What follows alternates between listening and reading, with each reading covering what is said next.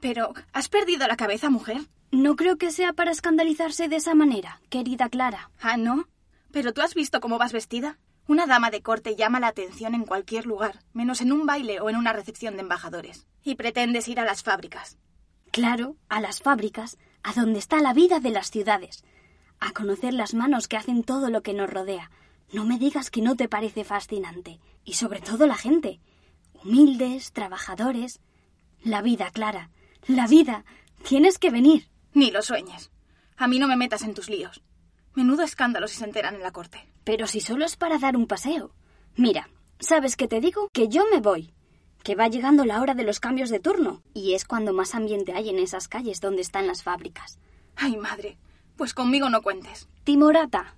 Que eres una timorata. Adiós. Teresa, por Dios. Shh. Si preguntan por mí, esto... Estoy indispuesta.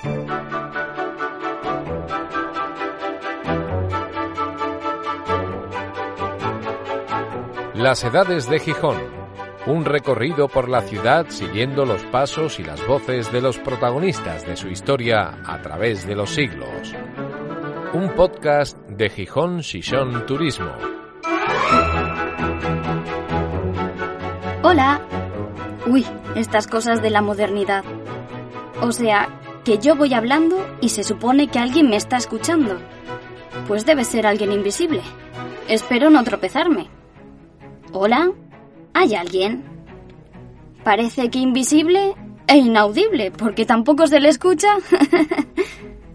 bueno, que voy a lo mío.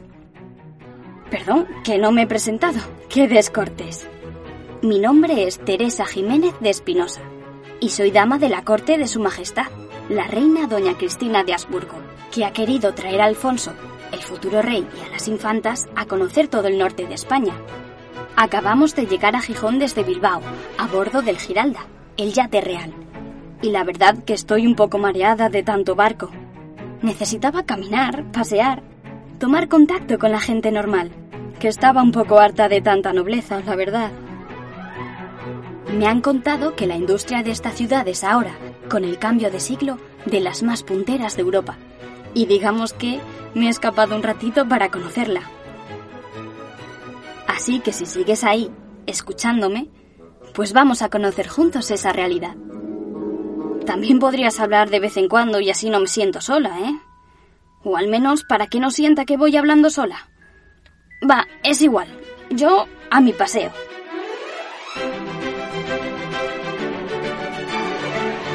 Capítulo 2. Teresa.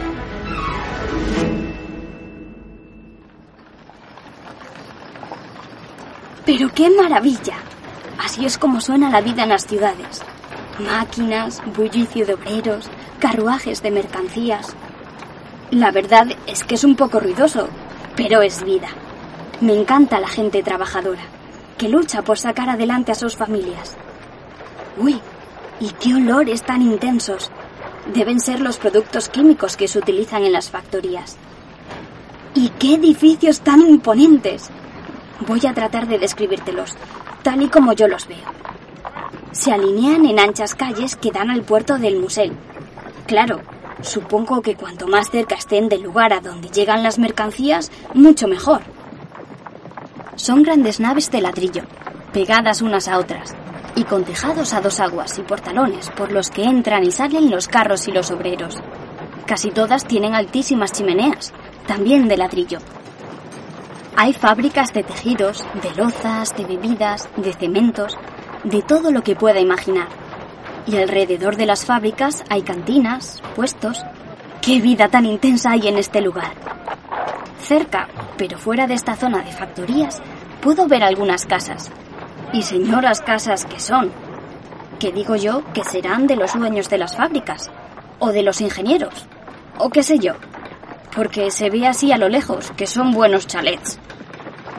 Voy a acercarme también. Espero no retrasarme mucho, que como se den cuenta de que falto en alguna reunión social de la reina, enseguida mandan a buscarme. No sería la primera vez que me pasa. Pero señorita, vaya con cuidado, mujer. Ay, usted perdone. Es que iba distraída. Ya lo veo, ya. Va usted mirando a las nubes. Entiendo usted que este lugar es fascinante. Bueno, no son más que fábricas. Pero si no está habituado a verlas, y por su atuendo ya veo que no debe andar mucho en zonas de industria como esta. Pues la verdad es que no. Digamos que pertenezco a otros ambientes. ¿Puedo preguntar cuáles? Puede usted preguntar lo que quiera, pero mejor no le cuento. Total, ¿no me iba a creer? Ya, bueno. Pues en fin, sigo mi camino. Que tenga buen día. ¿Y cuál es su camino? Si puede saberse. Pero bueno, qué insolencia. Pero me ha resultado usted simpática. Le voy a contar. Pues resulta que soy periodista. Ajá. Me presento. Ladislao Menéndez, para servirle. Hace ya unos años, en el 88, fundé un periódico, El Musel, Oh. que precisamente se ocupa en buena medida de lo que acontece en torno a la actividad industrial, que es muy interesante. ¿De verdad? ¿Sabe? En las fábricas no solo se cuecen ladrillos y cebadas, también se cuece la vida de la ciudad. De las fábricas salen las fortunas, los poderes y también las revueltas sociales. Cuente, cuente. Son como ciudades a escala. Y saber lo que ocurre entre sus paredes es esencial para entender la vida en estos tiempos modernos. Oiga, ¿y ese periódico se fabrica aquí también? Sí, señorita. Y como veo que le interesa todo lo que tiene que ver con la industria, me ofrezco a enseñarle los talleres de tipografía y de impresión. ¿De verdad? Pues me encantaría. Pues venga conmigo, que le voy a mostrar cómo se compone página a página con tipos de plomo, uno a uno, y cómo las planchas entintan después los pliegos de papel. Es bien interesante, Oh, aunque prepárese para el ruido que hay, que a estas horas estamos en plena producción de la edición de mañana.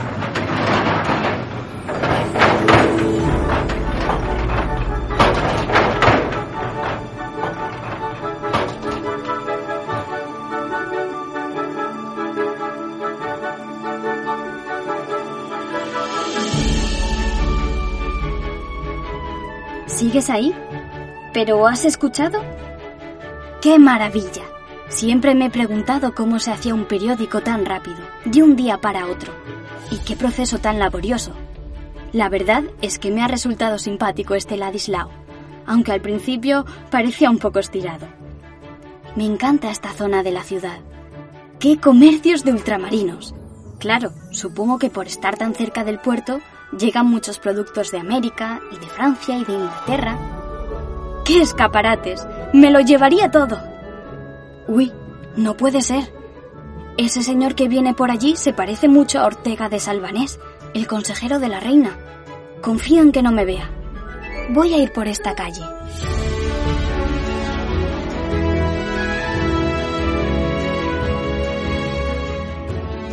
Teresa, Teresa. Uy, don Matías, usted por aquí. Uy, doña Teresa, usted por aquí.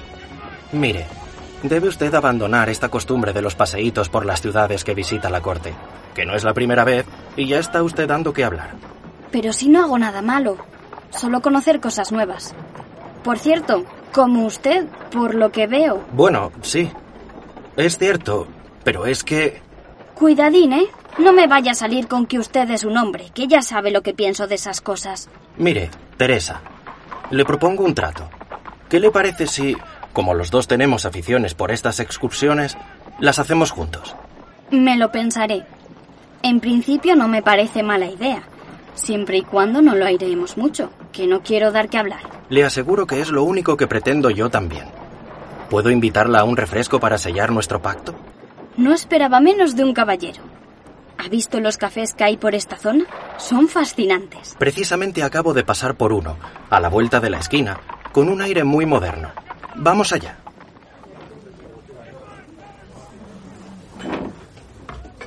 Mire, lo que aquí es costumbre tomar es la sidra. No la he probado nunca. ¿Es cierto que es como un vino, pero de manzanas en lugar de uvas? Algo así, en efecto. Y es burbujeante, muy refrescante. Y con un sabor muy rico, muy especial. Mire, ¿es eso que están sirviendo en esa mesa? Eso es. ¿Y se ha dado cuenta de que la sirven desde muy arriba? Sí. ¿Por qué lo hacen? Se llama escanciar, y se hace así porque con ese proceso se consiguen sacar todos los aromas y todos los sabores de la sidra a través de las burbujas que nacen al golpear el vaso. Es una técnica muy difícil. ¿Probamos? Se me hace la boca agua. Vamos a ello. Camarero, Sidra para la señorita y para mí, por favor. Deme un instante, Teresa. Vuelvo enseguida. Sigues ahí, ¿verdad? Tengo que dejarte, que no quiero que se dé cuenta don Matías de que hablo a solas. Bueno, contigo, o como quiera que sea. Voy a probar esto de la sidra. Y creo que pronto debemos volvernos al hotel, que esta noche hay recepción y no deben echarnos en falta. Espero que hayas disfrutado tanto como yo de este paseo por estos barrios industriales de Gijón. No sé si he podido contártelo bien, pero si no, ven a conocerlo, que de verdad que merece mucho la pena. ¡Qué vida hay en este lugar! Bueno, que adiós, que encantada, que ya viene don Matías. Que vaya bien. Quien quiera que seas, donde quiera que estés, cuando quiera que me escuches. Adiós.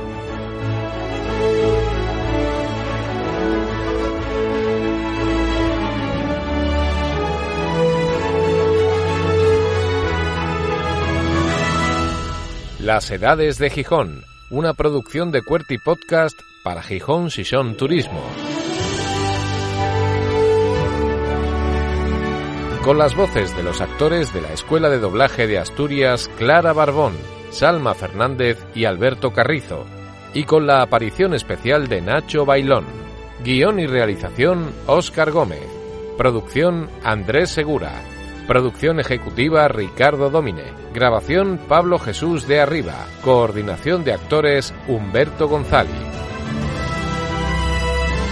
Puedes suscribirte a este podcast en radioviajera.com y en las principales plataformas de audio. Gijón, con ganas de ti.